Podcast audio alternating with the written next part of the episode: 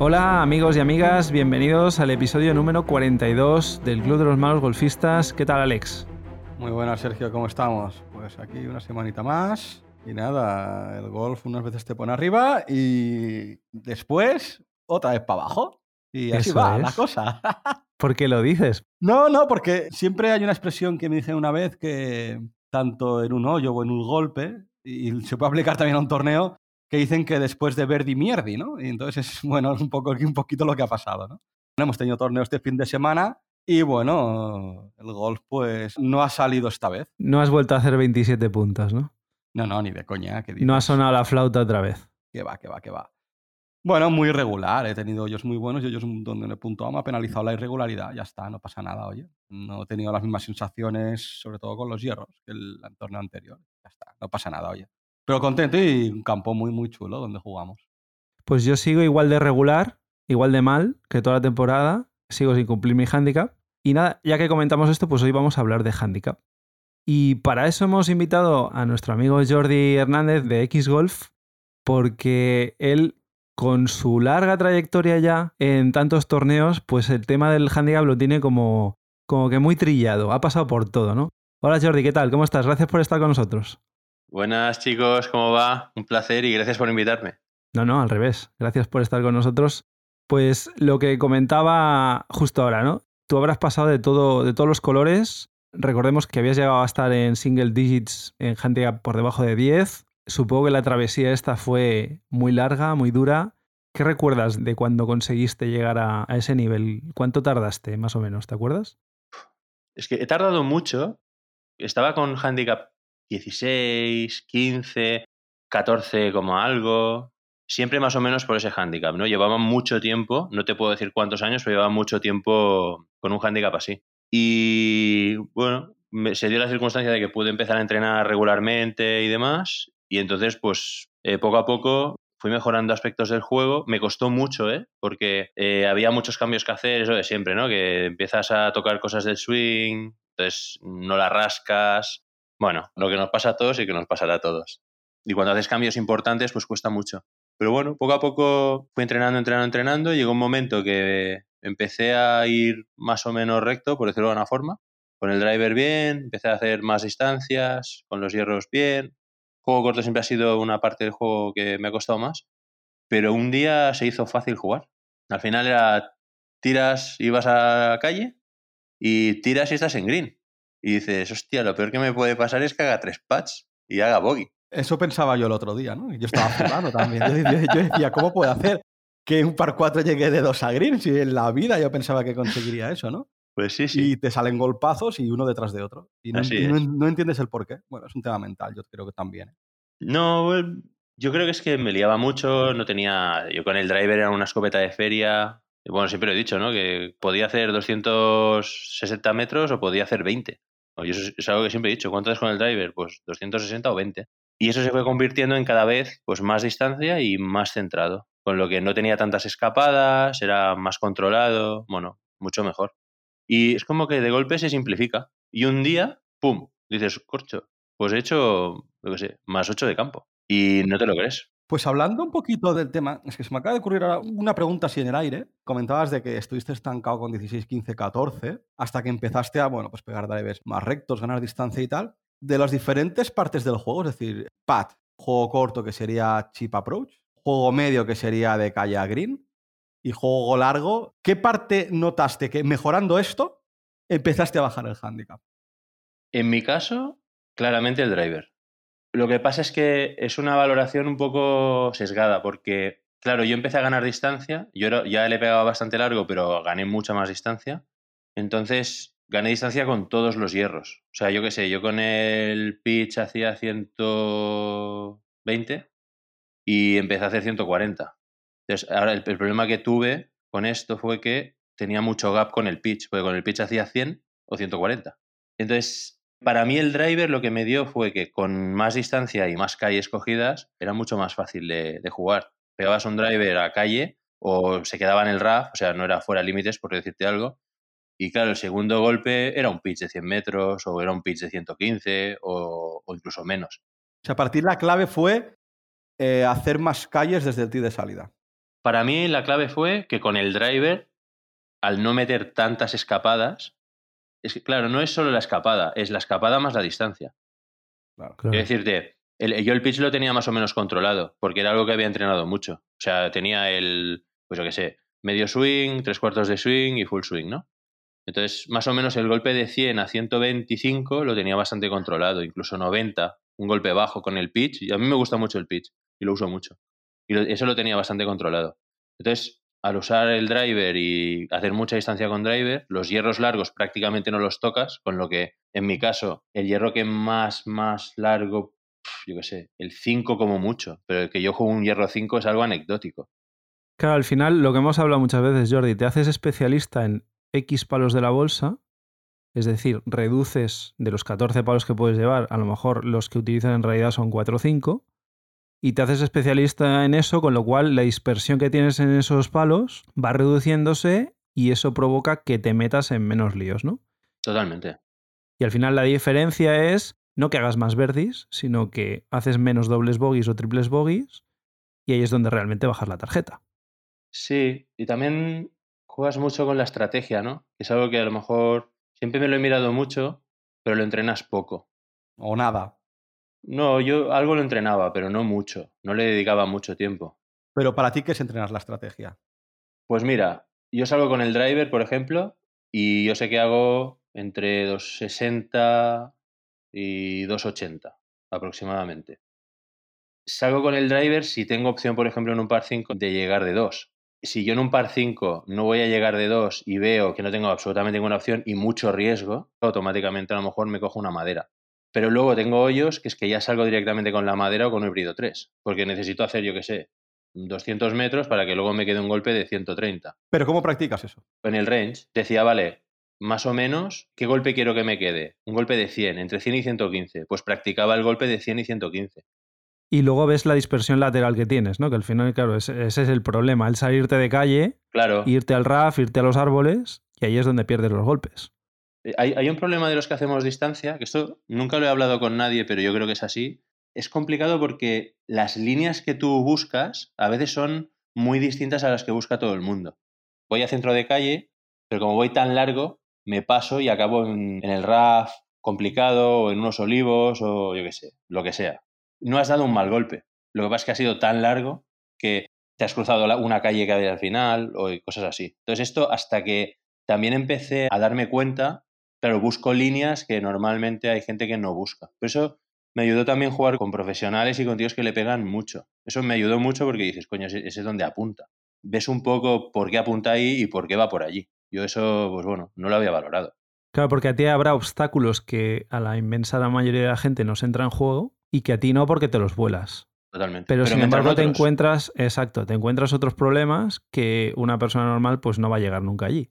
Claro. Luego, me ayudó mucho con la aplicación, yo uso GolfShot GPS y eso me ayuda mucho porque a veces, por ejemplo, antes de jugar finales de circuito, eso siempre para mí es una motivación extra, sí que me miro el campo con GolfShot y me hago anotaciones. Entonces, me miro sobre todo a distancia de driver qué obstáculos tengo y según cómo ya no lo juego. O sea, yo me apunto, aquí no juegues driver, porque yo que sé, a 285 tienes posibilidad de que, yo que sé, la calle es estrecha y tienes fuera límites a la derecha. Entonces, ahí ya no juego driver automáticamente. Claro, es que Sergio, cuidado, ¿eh? es que partimos de una base de que si nosotros pegáramos 280 metros con el driver, bajábamos handicap. Sí, evidentemente, porque claro, luego te queda un segundo golpe, un tercer golpe mucho más corto y mucho más controlado. O que en el circuito de quinta categoría, saliendo de rojas, No, claro, eh, ahí estás ya... en green de un golpe. Bueno, ahí pues, ¿cuántas veces no usamos el driver porque no lo necesitamos realmente? Bueno, y porque tenemos mucha más dispersión, ojo, ¿eh? Que yo ahora tengo un problema, por ejemplo, de slice con el driver, que incluso apuntando a la izquierda me voy a la derecha a los árboles, como me pasó el otro Pero día. quiero decir, un par 4 de 280 metros, como no vas a llegar de uno, ¿para qué necesitas el driver? Te Claro. estás metiendo en un riesgo que a lo mejor no lo necesitas porque con dos hierros 6 o 5 llegas, ¿no? Entonces, claro, hay que jugar eso. Yo a 280 voy. Y te digo, ¿eh? 280 le tengo que pegar bien. Porque no es una distancia que yo haga de forma natural. Yo estoy a lo mejor en. O sea, de media a lo mejor estar en 265, 270. Más o menos. O sea, 280, que, que parece una gilipollez, pero son 10 Y metros. recto. Bueno, mm, bastante más que antes. O sea, ahora lo controlo bastante más. Lo que pasa es que yo voy igualmente, porque aunque haya bunkers o aunque haya lo que sea, claro, es que es, tú tiras y en el peor de los casos te va a quedar un chip o un approach o una sacada de bunker. Claro, a no ser que juegues en un campo tipo Pals, que para los que no lo conocen son calles muy estrechas rodeadas de pinos. Entonces ahí sí que tienes un problema. O, por ejemplo, y te quería preguntar, este fin de semana jugamos en Aro, que es un campo muy sinuoso. Las calles son. Tienen peraltes y tienen al final la bola rueda hacia un lado. ¿Tú juegas igual en ese tipo de campos? ¿Juegas tanto driver? Porque obviamente, claro, el driver lo que hace es que, bueno, tú tienes mucho más carry, pero luego la bola sigue corriendo mucho más que a lo mejor si jugaras un palo que tuviera un ángulo de, de bajada mayor, ¿no? Bueno, yo tengo una cosa que es buena para mí, pero en teoría no es, no es buena para el juego con el driver, es que la bola me sube mucho, me vuela mucho, pero cuando me bota prácticamente no me corre. Haces mucho spin. Sí, yo a veces me he encontrado el pique y la bola un palmo. Entonces, claro, para mí con el driver es perfecto, porque la distancia que hago la hago prácticamente de carry. Entonces es perfecto. Pues yo sé que me va a hacer eso. Lo que pasa es que es, verdad que hay veces que no tiene sentido coger el driver. Yo, yo, o sea, a la mínima que puedo le pego con el driver. Yo tener que salir con una maderita o con, el- o con un híbrido cuando puedes jugar driver, no lo hago, pero ya por convicción propia. Es que yo disfruto pegando al driver. Hay veces que dices, este hoyo no hace falta driver. Totalmente de acuerdo, me da igual. O sea, le voy a poner el driver porque yo he venido aquí a pasármelo bien. No he venido aquí a ver si hago la mejor puntuación posible. Claro, pero nos están oyendo gente que a lo mejor no tiene tu nivel, que somos, pues eso, de quinta categoría, cuarta categoría. Claro, el concepto es otro, seguramente, para este tipo de jugador, ¿no? Bueno, yo creo que al final lo que tienes que hacer, a mí me dieron un consejo que considero que es muy bueno, que es, en lo que eres bueno, intenta mejorar todo lo posible. Porque al final es, bueno, como a mí esto se me da bien, pues voy a practicar lo otro. Y es al revés. Es, como a mí esto se me da bien, en esto voy a ser una máquina. Y luego aparte, pues iré practicando todo lo demás para mejorarlo poco a poco. Claro, por ejemplo, en mi caso, el juego corto, que no lo hacía bien, ¿vale? Soy un patata con el juego corto, no pasa nada. ¿Qué pasa? Yo ya intentaba dejarme golpes que no fueran de 20 metros. O sea, el peor de los casos para mí era pues esto, que en un par 4 le pego con el driver y me queda un chip. Si me quedaba un golpe de 25, 30 metros, A sufrir. podía meter unas liadas impresionantes. Incluso así lo pruebo, ¿eh? Pero luego hay otra cosa que me pasó, curioso, y es la confianza. O sea, un día le pegas al driver acá centro de calle, luego a, green. O sea, has, has cogido, yo qué sé, 60% o 50% que en regulación. Coño, muy bien. Es como que empiezas con confianza, confianza, confianza y es que te sale todo. Es curioso. Porque liberas el golpe, vas sin tensión. Entonces, como vas con confianza, te van saliendo las cosas. Y yo me acuerdo, por ejemplo, que empecé a hacer globos, que era algo que, vamos, era impensable en mí. Yo ponerme a hacer un lob, vamos, era un sacrificio. Era, le pegaba filazos, se me iba a 300 metros la bola, era un drama. Y un día empecé a pegarle con confianza y es que incluso llegaba y a veces le pegaba, pero pues eso, pues, tenía confianza en el golpe. Y es difícil de hacer y no tiene mu- mucho sentido en muchas ocasiones. Es confianza, Claro, es enganchar tres o cuatro vueltas así, seguidas, ¿no? correcto. Sí, Para sí. que te cambie. Porque lo que nos pasa es eso, ¿no? Que como le pasó a Alex la semana pasada, vueltón, esta semana a sufrir, a mí me ha pasado lo mismo. Entonces no acabas de consolidar esa confianza que dices, ¿no? Entonces te empiezan las dudas. Eh, ¿Qué hice el otro día que ya no lo tengo otra vez? Sí, pero es que esto va y viene. Al menos yo lo tengo claro, ¿eh? lo que me ha pasado y sé cómo arreglarlo, pero sí que es cierto que lo que parecía algo la semana pasada que podías consolidar esta semana y seguir bajando handicap, pues te frena un poco, ¿no? Aunque sí que es cierto que la vuelta de la semana pasada es de un nivel de juego mucho mejor que el resto de vueltas que me hacen media, con lo cual, bueno, está ahí, ¿sabes? Y ayuda a bajar el handicap, ¿no? Claro, para los que no sepan, que esto igual lo tendríamos que haber dicho al principio, para bajar el handicap te cuentan las 8 mejores vueltas de tus últimas 20. Siempre que tengas 20 vueltas oficiales, ¿eh? ya sea de torneo o vueltas válidas. Hay unas tablas, pondremos el enlace del documento del Sistema Mundial de Handicap en la descripción del programa, para cuando no llegas a tener todavía 20 vueltas, como es el caso nuestro, que todavía estamos empezando, que entonces en función del número de vueltas pues te hace media una, dos, tres, cuatro vueltas hasta que consigues tener esas 20 y entonces te cuentan las 8 mejores, ¿no? Entonces, claro, ahí tienes que ir viendo también, pues eso, de tus últimas 20 vueltas, pues ver las que son más antiguas y que te van a ir saliendo de esas 8 mejores, porque a veces puede ser eh, el caso de que incluso haciendo una buena vuelta te salga de tus 8 mejores una que era mejor y te suba el handicap.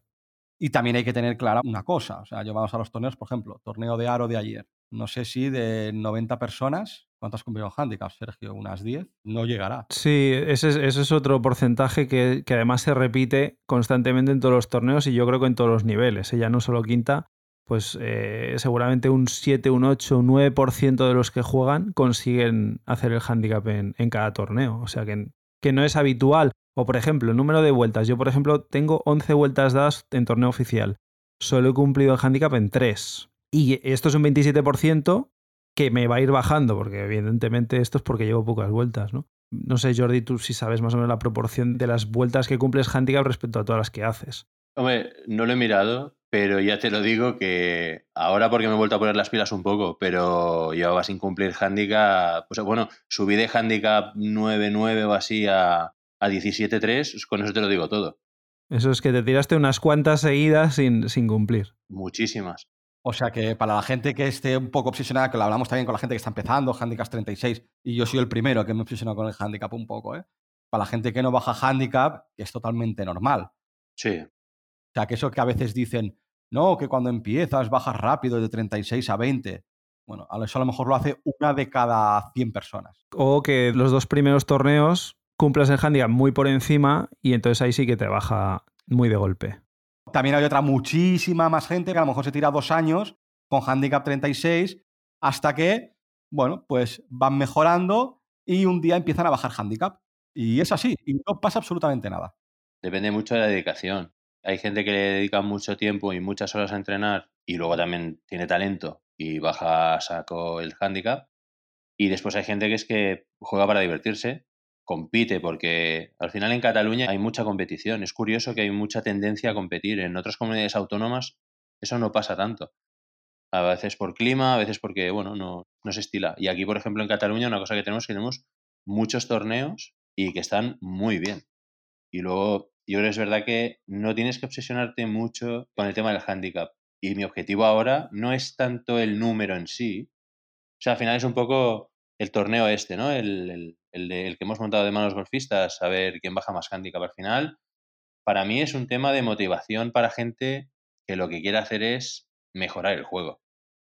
El handicap es un número que no tiene que obsesionarte. O sea, mi objetivo no es bajar handicap por debajo de 10. Mi objetivo es tener un nivel de juego por debajo de 10.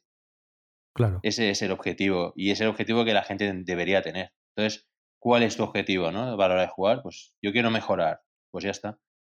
Pero el número, y esto, por ejemplo, bueno, hablasteis con Alex y él lo dice mucho esto también y tiene razón, él sabe mucho más golf que cualquiera de nosotros.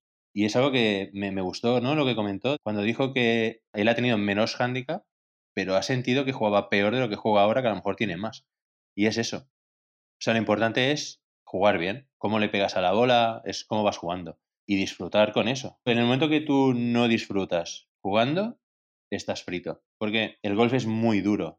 Entonces, a la que dejas de disfrutar, hay mucha gente que deja de jugar a golf porque se obsesiona con estas cosas. Se obsesiona con el handicap, no bajo, entonces te enfadas, eh, a lo mejor no entrenas lo suficiente o no entrenas de la forma correcta. Y a mí me pasaba, yo, por ejemplo, cuando estuve una época así con handicap que no bajaba de 15, Decía, coño, ¿cómo puede ser que un tío de 90 años que le está pegando con el driver o con la madera 100 metros, que es lo que le pego yo con el pitch, sea handicap 14? O sea, tiene menos handicap que yo. De hecho, hoy he leído una noticia curiosa, eh, el tema de handicap, que al final va asociado a los golpes, ¿no? He leído por las redes sociales que hoy un hombre de 82 años, que llevaba jugando toda la vida al golf, con 82 años, ha conseguido su primer eagle. Qué bueno. Qué bien. Qué chulo. Sí, sí, sí. Y al final son cosas que necesitas para bajar handicap, ¿no? Pero bueno, eh, al hilo de esto eh, que, estabas hablando, Jordi, em, ¿cuánto tiempo has estado, por ejemplo, con un handicap estancado? Entiendo con nivel 36 o 30 no has estado tanto. No. Pero puedes decir que has estado, yo que sé, entre 14 y 17 durante 3, 4, 5 años sin moverse el handicap. Sí, sí, tranquilamente. De hecho, mira, ahora que lo comentas, he estado mirando un poco estadísticas. En España no hay estadísticas de handicap, pero en Estados Unidos sí que he encontrado que la USGA, la media de handicap en hombres es de 14,2 en Estados Unidos y mujeres en 27,5. Que entiendo que es justo el baremo por donde ahí transita muchísima gente durante mucho tiempo, porque seguramente llega a un punto en el que reducir golpes en la tarjeta también se complica. porque vas reduciendo esos problemas grandes que eh, igual con handicap 30-36 pues tienes mucho donde rascar y, y, bueno, si vas quitando golpe de aquí, golpe de aquí, vas pateando un poco menos, los chips los dejas un poquito más cerca de bandera y coges más calles, pues seguramente ahí vas bajando, ¿no? Pero llega un punto en el que ya afinar eso cuesta muchísimo. Y entiendo que esto lo habrás sufrido tú, Jordi, a la hora de tener que entrenar muchísimo para luego conseguir bajar de 15 o de... Sí, o de por porque tienes que, es lo que dices, ¿no? Tienes que afinar mucho.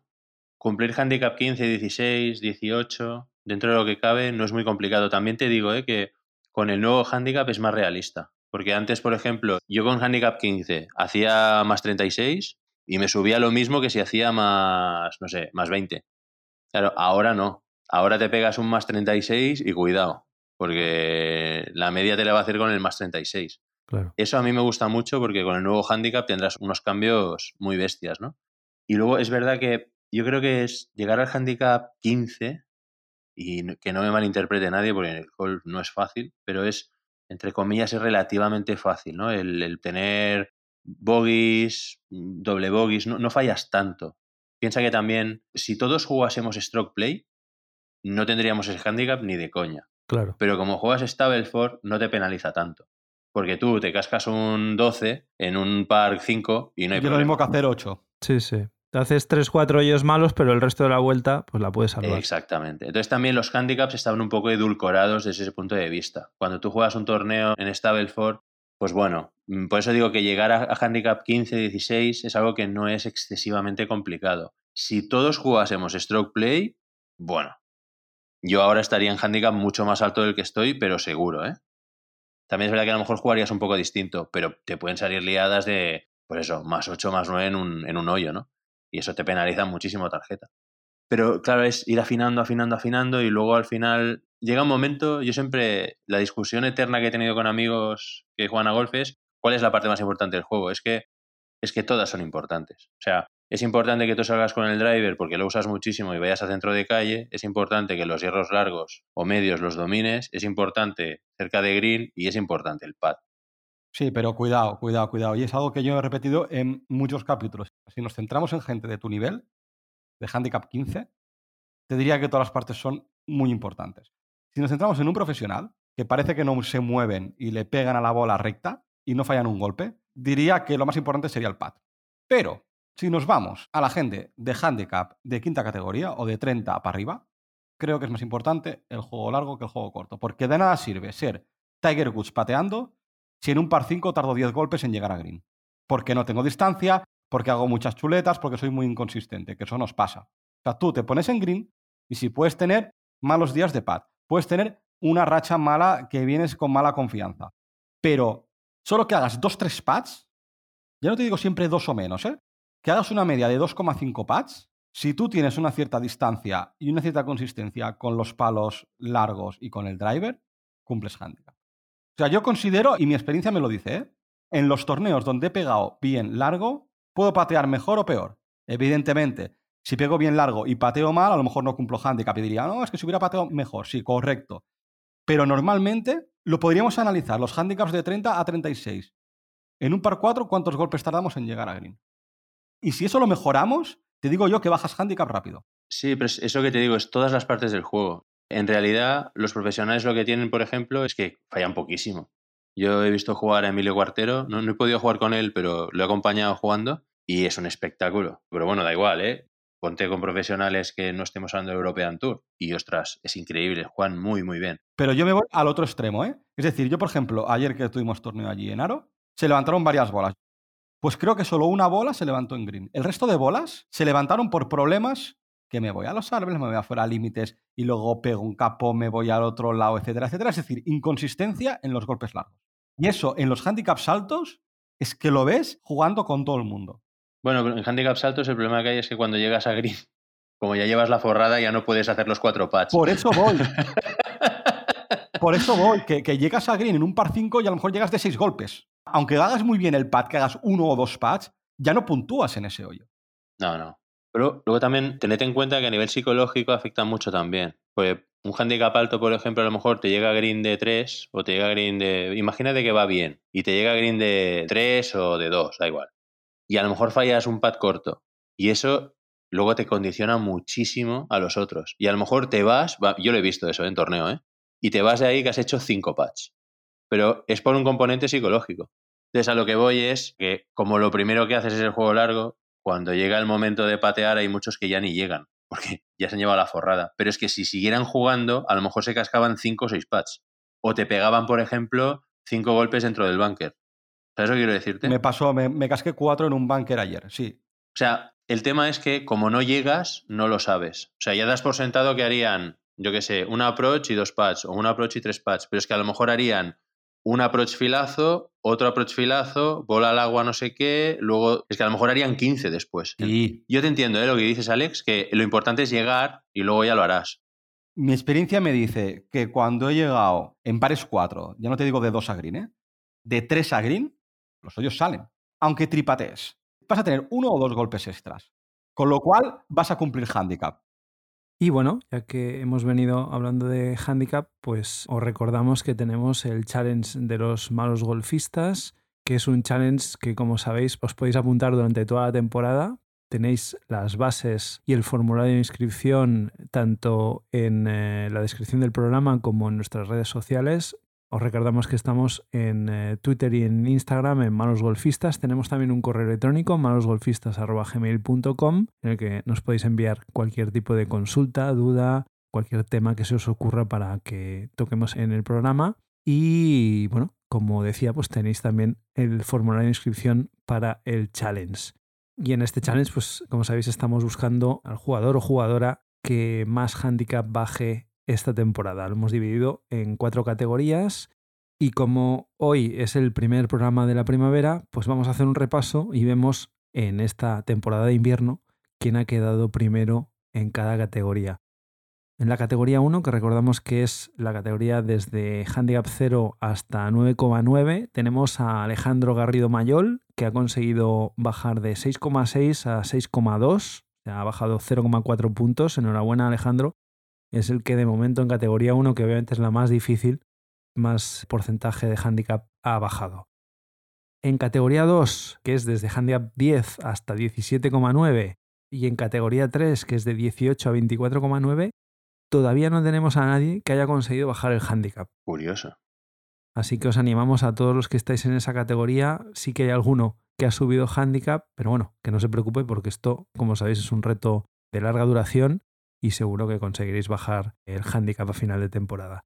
En categoría 4, que es para handicaps superiores a 25, sí que tenemos a un jugador, Rubén Orquín Casas, que ha bajado de 35,2 a 33. O sea, Muy ha bien. llegado a bajar 2,2 puntos en lo que llevamos de temporada. Enhorabuena, Rubén.